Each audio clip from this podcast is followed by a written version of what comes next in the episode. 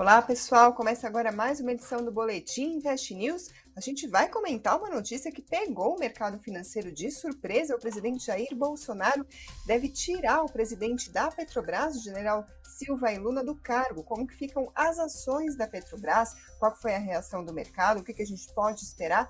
Além de outras notícias que mexeram com o mercado financeiro, hoje foi dia de alta para todas as ações dos frigoríficos. A gente vai comer porque, além de um resumo de outras notícias que também mexeram com dólar e Bovespa, as ações que mais subiram e mais caíram neste pregão. E para falar sobre esses temas, quem está aqui comigo hoje é a dupla Angela Tossato e Eduardo Pérez, analistas da Nu Invest. Sejam muito bem-vindos.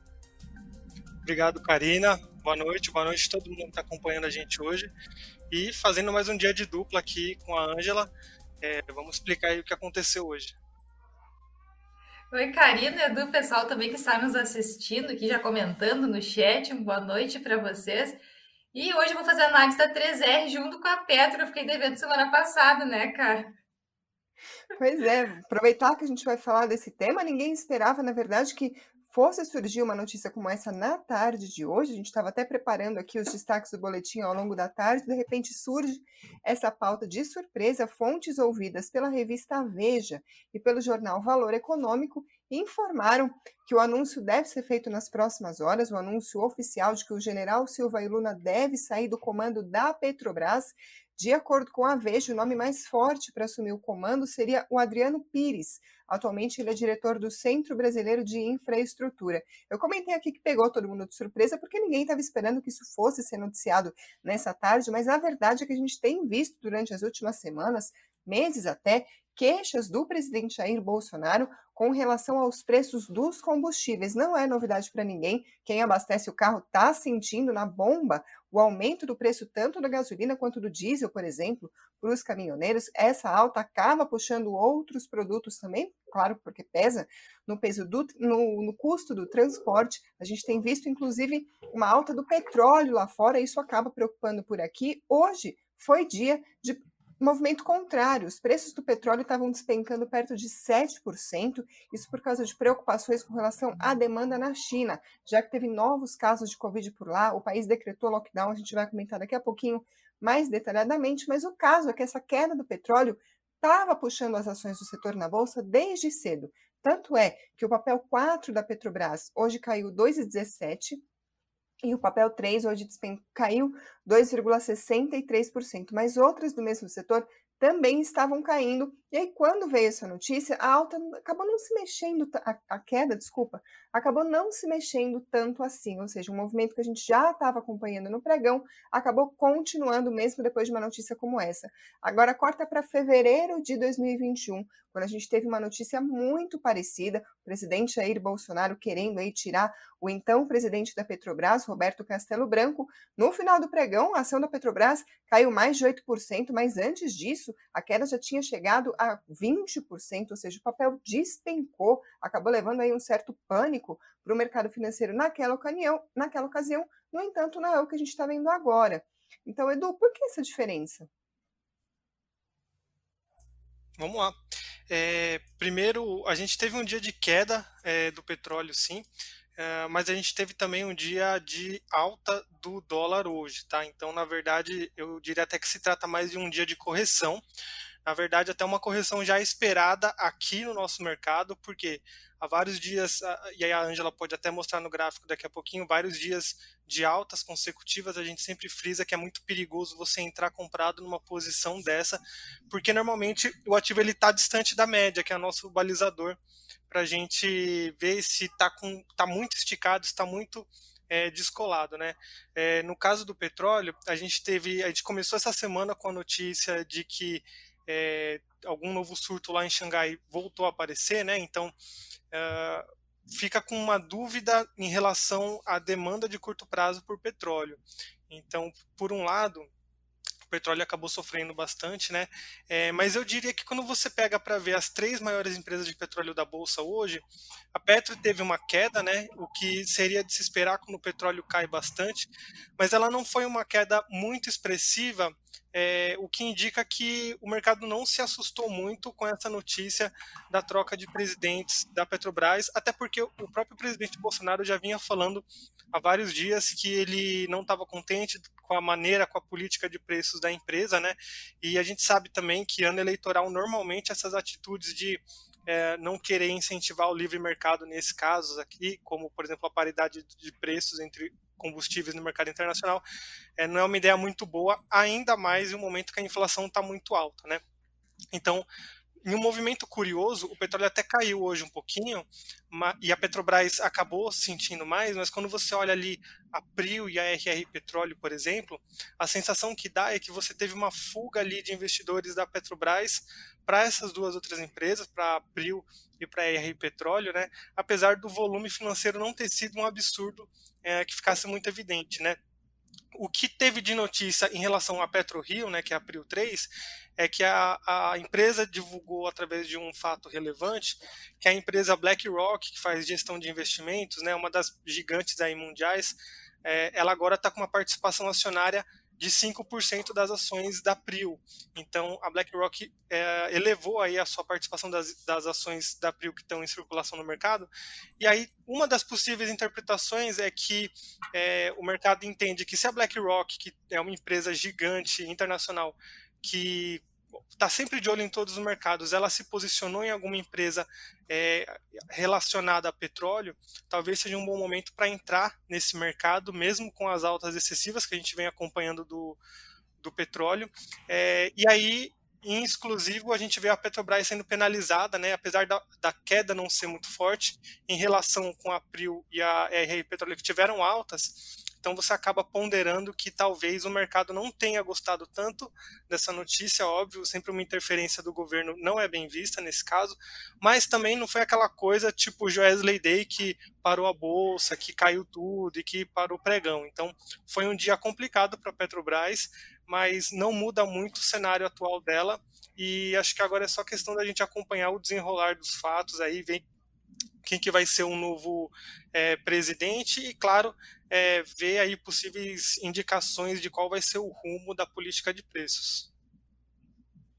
Edu, a gente está com uma matéria agora no site investnews.com.br, ela está sendo atualizada conforme as informações vão surgindo, mas tem um comentário aqui que eu acho que vale a pena eu trazer para essa conversa, que é o comentário do Ilan Albertman, ele é a Arbetman, desculpa, analista de research da Ativa Investimentos, ele diz o seguinte, que a ação da Petrobras não teve uma queda, como a gente viu uh, no momento do Castelo Branco, por alguns motivos, entre eles é, a notícia foi divulgada e o mercado já estava trabalhando há semanas com a possibilidade de uma mudança ser executada, como a gente estava comentando aqui, não é de hoje que o presidente Jair Bolsonaro vem reclamando, deu declarações na semana passada que a Petrobras, por exemplo, não ajuda em nada, para usar as próprias palavras do presidente. E além disso, o indicado Adriano Pires, do CBE, ah, segundo o analista, é visto como uma indicação que não romperia com as transformações operacionais e financeiras que vêm sendo executadas. Da mesma forma, quando a gente, quando a gente viu a troca do Castelo Branco pelo general Joaquim Silva e Lula, não teve uma ruptura, por exemplo, na política de preços, que é o que muita gente acabava temendo. Então, são dois comentários trazidos aí pelo analista, pelo colega de vocês, de outra casa que eu gostaria de trazer para essa conversa, porque é uma dúvida que pode pintar na cabeça de muito investidor. Primeiro, porque a gente está falando sobre interferência política na Petrobras há bastante tempo, não é exatamente uma bomba, como você comentou, como foi o Joesley Day. E segundo, vale comentar aqui também sobre o Adriano Pires, inclusive já foi entrevistado pelo Invest News algumas vezes, eu já entrevistei sobre políticas de preços, inclusive, e ele sempre vai nessa mesma linha, explica a importância de acompanhar a paridade internacional, explica qual é o racional, faz um acompanhamento, inclusive, sobre a defasagem entre o preço aqui no Brasil e o preço lá fora. Não é exatamente uma pessoa completamente fora do que o mercado esperaria num momento como esse. Você concorda com essa análise de que esses dois fatores podem também ter pesado bastante? Ah, com certeza, né? É, nesse caso aqui, a gente pega um profissional que tem um renome no mercado e ele defende né, essa paridade dos preços com o que é praticado fora do Brasil. Então, eu não vejo muita mudança no que está acontecendo agora com a Petrobras, eu acho que foi mais para é, talvez alguma pressão interna do governo para que haja essa troca do presidente, ou talvez até alguma rixa interna, mas aí a gente acaba especulando demais, né? É, mas falando em questão de rumos que a empresa pode tomar, não vejo aí muitas diferenças. é, e é pouco provável que um profissional que anteriormente assumisse cargo, que já vinha defendendo a, essa paridade dos preços, vá mudar de opinião agora e vai colocar em jogo, é, sujar até a história que o profissional tem no mercado, tanto no mercado é, profissional que ele está atuando, como na própria história que ele vai firmar com a Petrobras. Então, é, eu acho pouco provável que a gente vai ver grandes mudanças. É isso aí. Ângela, eu gostaria de fazer dois pedidos para você agora. Primeiro, se a gente puder ver no gráfico a comparação entre a reação lá atrás, que a gente teve no ano passado, da troca entre o Castelo Branco e o Joaquim Silvilume, e a comparação com o que aconteceu com o mercado hoje. E, além disso, o Bruno Cruz diz que alguns analistas ainda enxergam recomendação para alta da Petrobras. Ele pergunta se isso é viável ou se é otimismo demais. Eu gostaria de saber se, na sua visão, pelo gráfico, tem algum espaço para esse otimismo de fato. Vamos lá, então, Cal. Vou compartilhar meu gráfico com vocês. Perfeito. Então, esse aqui é o gráfico diário da Petro, tá? A gente, num, tempo gráfico um pouco mais curto, depois analiso o semanal para vocês. Mas o que, que acontece, né? O otimismo demais aqui para Petro é se, né, no curto prazo, ela ficar também negociando acima desses 31,59, gente. Hoje ele fechou 31,60, então tá ali, né? Por que, que eu falo isso?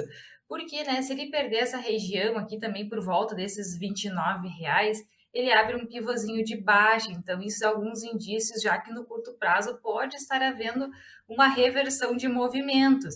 Mas, né, se ele se manter acima dessa linha aqui, que é a média exponencial de 55 períodos, ainda a gente está utilizando ela como suporte, então, pelo menos é um, um terreno um pouco mais seguro para a Petro ir né, em direção a esses 35 novamente, né, que é lá o topo histórico dela.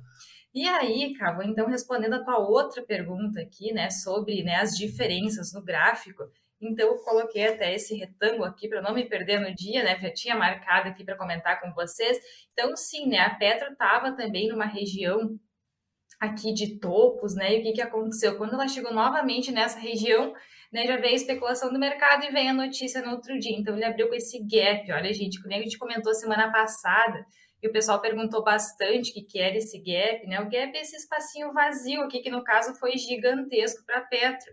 Então, os gaps, gente, sempre, né, em um dado momento, né, existe aquela máxima do mercado que eles são, uh, né, fechados. E o que, que aconteceu aqui com a Petro foi, né, que ela andou aqui uns dois meses, três, né, até conseguir fechar esse gap novamente. Aí ela chegou de novo nessa região aqui, né, de testes, para depois engatar nessa toda essa alta que deu nesses últimos tempos aqui, né, lá de setembro de 21 até janeiro deste ano, né?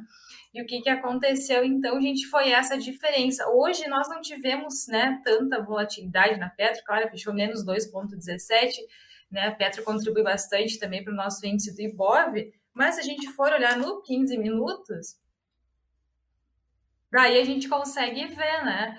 Esses candles aqui, deixa eu só ver aqui, esses candles maiores, tá, gente? Então, isso daqui é volatilidade, né? Então, ela caiu nesses 15 minutos, nos outros 15 ela voltou e conseguiu ainda fechar acima, né, na média de 9 do curto prazo. Acho que eu nunca tinha trazido para vocês aqui um gráfico tão curtinho, né, de 15 minutos, mas, tá, gente, só para mostrar para vocês a volatilidade que teve nos últimos eh, 30 minutos do dia.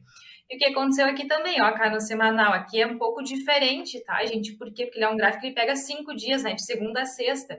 Então, a gente viu um gap aqui que também, né, no gráfico semanal, ter gaps é um pouco mais difícil, porque eles fecham mais rápidos, daí também a volatilidade é menor, assim, a gente olhando pelo semanal.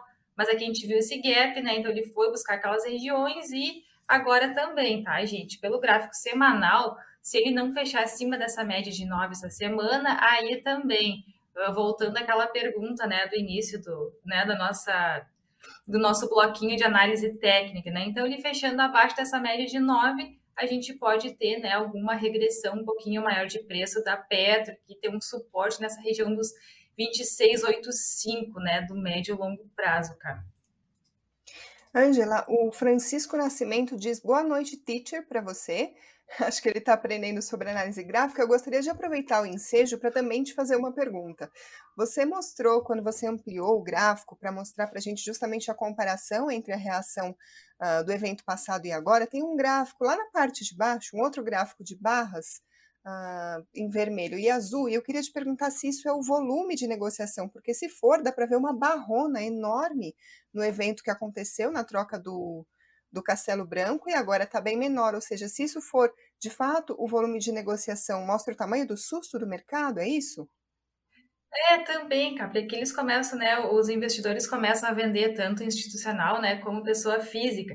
E aí o volume de vendas foi bem grande. O de hoje não foi muito expressivo, ele ficou aqui embaixo, né, porque essa outra barrinha um pouquinho mais suave aqui para cima é a projeção da semana.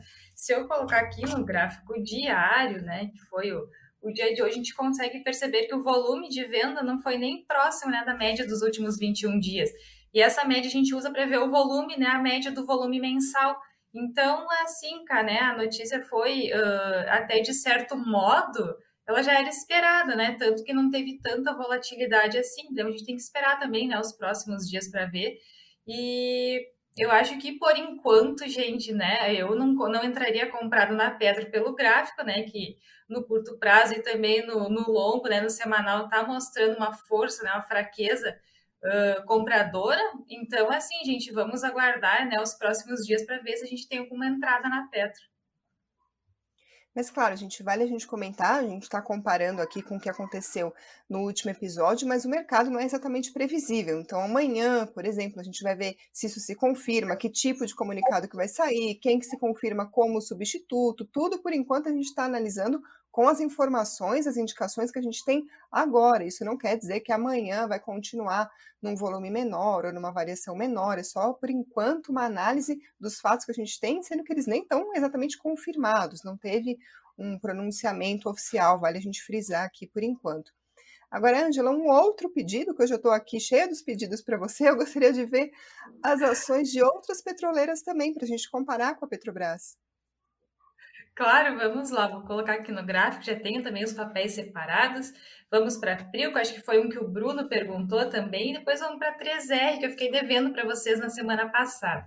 Então, a Prio, se a gente for olhar aqui no curto prazo e tanto no longo, também tive que ela está um pouco lateralizada, tá, gente? Assim, já faz tempo. Então, ela chega nessa região dos R$ 28,92, 29 reais e devolve parte do movimento. Por enquanto, a gente está vendo essa média rosa aqui, que é a média de 200 períodos, ela está, né, gente, servindo de suportes aqui. E, né, olhando aqui, né, para os próximos dias, para abril, o que, que a gente tem, né? Aquele mesmo movimento da Petro, tá, gente? Se ele perder essa região aqui, ele começa né, a abrir aquele pivôzinho de baixo, né, que pode ser o início de uma reversão para o longo prazo.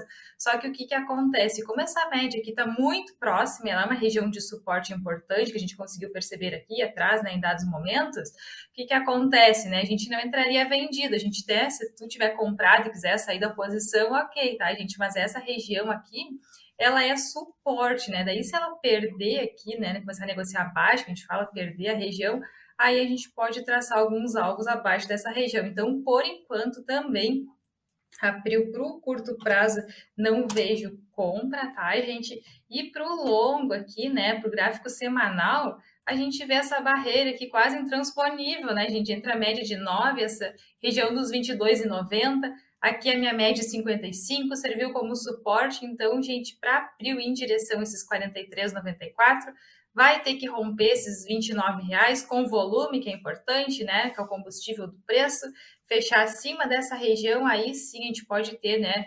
Uh, ver a Prio indo para a região desses 43,94 ali, né? Esses 44 reais, senão vai ser pouco fácil, né? Dela chegar lá no topo histórico de novo. E para 3R, que eu não tenho muito histórico, né? Porque eu abri o IPO em novembro do ano passado, mas o que, que a gente consegue perceber? Ó, lateralizado, minha média de 200 está bem flat, assim, né? Horizontal. Então, aqui ela serve como suporte melhor ainda, né, gente? Porque ela é um suporte, inclusive, horizontal, né? Junto com o preço. Mas o que, que acontece? Ela abriu próximo da média de 9, fechou lá em cima hoje, né? Próximo lá da, da máxima, né? E também um pouquinho acima do fechamento da sexta. Então, aqui para 3R, ela está um pouquinho mais bonitinha no gráfico, né? Para ir para a região, né? Desses 45 reais. Aí sim, a gente tem que ver como ele vai trabalhar aqui nessa região para ver né, se ele vai romper com volume para ir em direção ao topo histórico também, que é esses 50,86.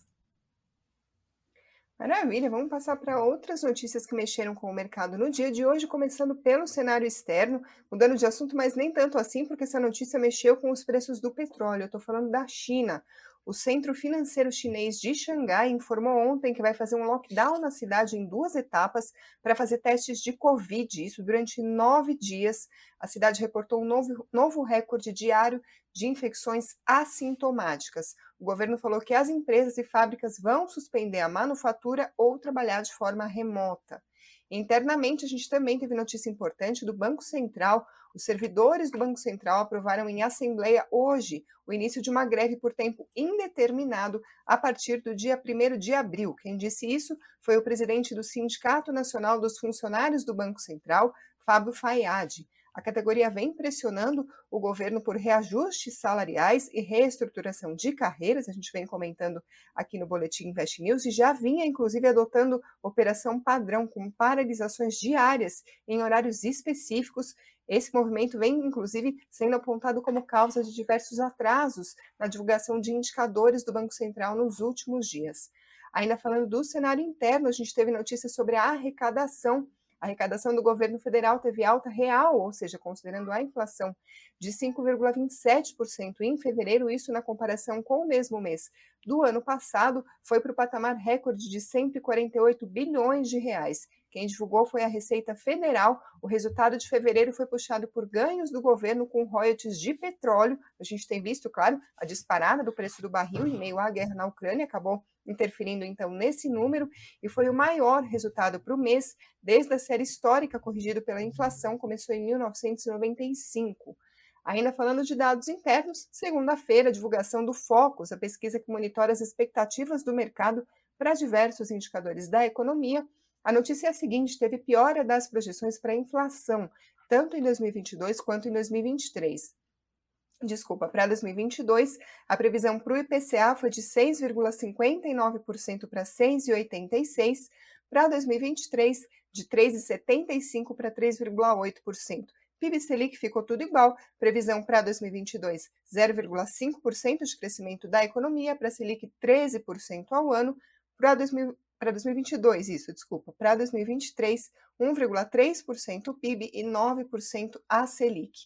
Ainda falando de cenário interno, uma notícia no campo político: o ministro da Educação, Milton Ribeiro, entregou o cargo ao presidente da República, Jair Bolsonaro. Ele é investigado por suspeita de investimento. De, suspeita de envolvimento com pastores que cobravam propina para intermediar recursos para escolas. Nesse cenário, hoje a gente teve o dólar em alta de 0,53% a R$ 4,77, interrompendo uma sequência de quedas que a gente vinha registrando nos últimos dias. O Bitcoin, por volta das 18h20, subia 2,85% aos R$ 229.835. E o Ibovespa, nosso principal indicador da Bolsa, hoje caiu 0,29% aos R$ 118.738. Vou passar agora para os destaques do pregão de hoje. Entre as ações que compõem o Ibovespa, quem liderou as perdas foi a Local Web, hoje caiu 4,57%. Copel caiu 3,31% e a ação do Banco Pan hoje caiu 3,3%. Entre as maiores, as maiores altas, Marfrig subiu 4,02%, Minerva 3,66% e Ambev 2,93%. A gente está vendo aí os frigoríficos entre as maiores altas do pregão, mas além de Marfrig e Minerva, a BRF hoje subiu 2,29% e a JBS 1,64%. Esse é o nosso próximo assunto aqui para encerrar o Boletim Invest News. Edu, gostaria de ouvir a sua explicação sobre o que está acontecendo com o setor de frigoríficos, porque esse destaque hoje. Uhum. Bora lá, então. É, eu separei dois destaques que foi, foram, na verdade, duas empresas que chamaram mais atenção para mim. Então, a primeira delas é a Minerva Foods, né, a Beef 3. É, no ano passado, lá perto, entre finalzinho de julho e comecinho de agosto, o CEO da Minerva, o Edson Tickle, ele tinha acabado sem querer, ele deixou passar ali, deixou escapar uma informação numa transmissão ao vivo de que a empresa estava estudando fechar o capital na bolsa, né? Então, é, depois a empresa até veio a público se posicionando, falando que a, a OPA, que é a oferta pública de aquisição, ela não ia ser feita por pelo menos seis meses, né? Então, isso deixou no ar ali para os investidores um ar de que tá bom, em seis meses não vai ser discutido, mas e depois, né? E aí, fazendo as contas aqui, bem de padaria, a gente tem agosto, a gente avança seis meses, a gente está no período próximo porque a gente está agora, mais ou menos fevereiro, março, é, e aí o mercado acaba ficando de olho nisso, né? Então é uma informação que a gente sempre fica acompanhando. É, o que aconteceu é que quando a gente pensa aqui numa oferta pública de aquisição, que é quando a empresa vai fechar o capital dela na bolsa, ela precisa recomprar as ações que estão em negociação na bolsa para que ela possa sair da bolsa, né? Então ela dá dinheiro para os acionistas e pega ali as ações para ela para ficar em tesouraria. Dessa forma, é normal a empresa pagar um ágio ali, na verdade é, é normal a empresa pagar um prêmio uh, em cima da cotação da, dessas ações. Né? Então, lá em agosto, quando começou a circular essa informação, é, o preço da ação estava perto dos R$ reais e o, o que circulava ali de boato era que elas poderiam ser recompradas até R$ reais. Então, você tem um ganho ali significativo. Né? Então, óbvio, o mercado vê que tem essa possibilidade disso acontecer e as ações acabam subindo mais um pouquinho. Aí quando a gente avança para agora, onde a gente está, em dia 28 do 3, volta, normal, né, volta novamente a rondar no mercado essa situação de pode ser que aconteça um fechamento de capital e no preço que está hoje você imagina que ela ainda vai ter um prêmio ali sobre a cotação, então o mercado costuma dar essa pernada aí de alta em um dia, por exemplo. Então, esse foi o caso da BIF, né? Agora, a gente teve outra empresa que chamou bastante atenção, que foi a Mafrig, né? É, a Mafrig, ela assumiu a cadeira no conselho de administração da BRF, então ela está controlando ali 33,25% da BRF, e agora é, o mercado entende que essa, esse novo assento que vai ser ocupado pelo Aldo Luiz Mendes, ele vai agregar muito para a BRF. Então, você tem ali um profissional que está vindo da Mafrig e que ele está trazendo toda a experiência, a expertise dele é, para dentro da BRF. Então isso acaba sendo uma coisa que agrega bastante. Isso sem contar que a, o, o, certo conflito que tinha no mercado ali entre é, quem seria nomeado para assumir essa cadeira, que estava sendo discutido entre a Previ e a própria é, Mafrig, e isso acabou sendo resolvido com a nomeação do Aldo Luiz. Então, de um certo modo, para a empresa, além de estar tá no momento bom relativamente, quando a gente olha ali que é uma empresa que consegue produzir proteína, que é uma commodity, consegue exportar para o mundo inteiro, apesar da gente estar tá num dia que o dólar deu uma leve alta, é, o mercado acaba entendendo que é um momento mais interessante para as empresas de proteína, e aí, no caso, a gente vê a Mafrig e também a BRF se valorizando hoje, e aí, claro, quando a gente vê esse fluxo muito alto, normalmente o setor como um todo acaba sendo beneficiado.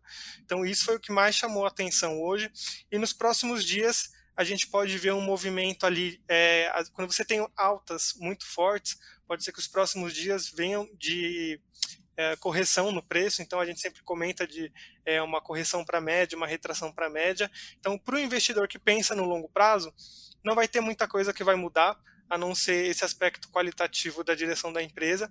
E para o investidor que está pensando numa entrada mais técnica, aí já vale a pena ponderar o risco de no curto prazo você ter esse tipo de correção.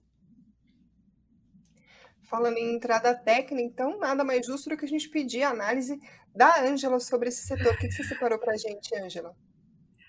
Vamos lá, Cal. separei a Minerva e a Marfrig. Então, deixa eu colocar aqui na tela. Vamos lá, então. Aqui a gente tem o gráfico da Minerva. A gente consegue perceber também, ó, se eu der um, né, um zoom menor aqui no gráfico, que o papel está bem lateralizado. Olha a média de 200 também bem flash, está começando a inclinar agora para cima né? Mas bem discretamente ainda. Só que o que, que nós temos, tá, gente? Que nem o Edu estava comentando antes, né? Quando ele se afasta da média, ele tende a voltar né, o preço na média novamente. Então, as melhores compras que a gente faz são próximos de médias, tá? A gente nunca, por exemplo, aqui em cima, né? Porque a média de 9 está aqui embaixo ainda. Então, essa é uma dica, né, para entrar comprado com análise técnica. Mas, né, então, para Minerva, né, para a BIF, o que, que a gente tem? Ela está indo em direção a esses 13,79, que ainda bem discretamente, né, o topo dela, o topo histórico TH lá nos 14,98. E para o longo prazo também, gente, não temos muita novi muitas novidades, né, o papel lateralizado ainda ele está tentando né, chegar naqueles 13,79, mas está indo bem devagarinho, né? Os candlezinhos pequenos, por isso que a gente percebe isso, né? né esses candles maiores aqui com uma volatilidade maior, então ele está indo né, a conta gotos, mas está indo em direção a esses 13,79. E para Marfrig, vamos fazer né, esse mesmo, tirar o zoom do gráfico aqui o que, que a gente tem? Tá? A gente consegue perceber aqui que nós temos duas linhas, né? Então, essas duas linhas, elas convergem aqui num ponto, tá, gente? Nesse vértice. Nós temos uma LTB e uma LTA. E esse movimento lá numa região de topo, ele é um triângulo simétrico. Então, tanto ele pode romper e ir né, na mesma direção né, desse, dessa, desse movimento anterior ou de reversão. Então, basta a gente saber para que lado que ele uh, vai romper para a gente traçar, tá? Para a gente traçar os alvos dessa figura. Só que o que, que a gente tem aqui? A média de 55 é a média de 200, então elas estão negociando próximas e o preço está entre essas duas médias. Então, talvez para os próximos dias a gente não vai ver um movimento tão brusco na Marfrig, né? A menos que entre volume também e rompa para um desses lados que eu comentei com vocês agora. E para o longo prazo, né, o gráfico semanal, a média de 55. Então, ele está usando essa região dos 19,74 aqui como suporte, tá, gente? Então, ele teria que romper aqui, né, para negociar aqui embaixo, nesses 13,74, mas enquanto ele está acima de região de suporte, né, a gente tem uma visão um pouquinho mais otimista. Agora também, né, abaixo da média de 9, então ele vai ficando um pouquinho mais amassadinho também por conta do gráfico diário, que ele está negociando entre essas duas médias, mas o interessante, claro, essa semana seria fechar acima da média de 9 para ele tentar buscar esses 26,50 novamente, que é lá a região do topo histórico, cara. Angela, você trouxe a análise desses papéis para gente, mas aqui nos comentários o pessoal está pedindo uma porção de outras ações aqui para comentar. Tem pergunta também fundamentalista para o Edu, diversas análises análises que o pessoal está pedindo, mas nem sempre a gente consegue aqui nesses 30 minutinhos de Boletim Invest News responder tudo que o pessoal pergunta, mas a gente acompanha os comentários e traz para as próximas edições. A Angela trouxe hoje, por exemplo, a ação que o pessoal tinha pedido para ela na semana passada e não deu para comentar. Então faz o seguinte, curte aqui o canal, ativa o sininho, que aí você não perde mais a nossa programação. Se tem alguma dúvida que a gente não conseguiu esclarecer nesse programa agora, a gente traz para os próximos. Aproveita e deixa o like se você gostou dessa edição, deixa aqui nos comentários o que, que vocês estão achando, o que, que vocês gostariam de ver, e muito obrigada quem está ouvindo por podcast ou pela Alexa. Angeli Edu, mais uma vez, muito obrigada a vocês também. Eu que agradeço, boa noite para todos e um bom descanso. Boa noite, Karina, Edu, pessoal que está nos assistindo e nos vemos na próxima semana. É isso aí. Tchau, tchau, pessoal.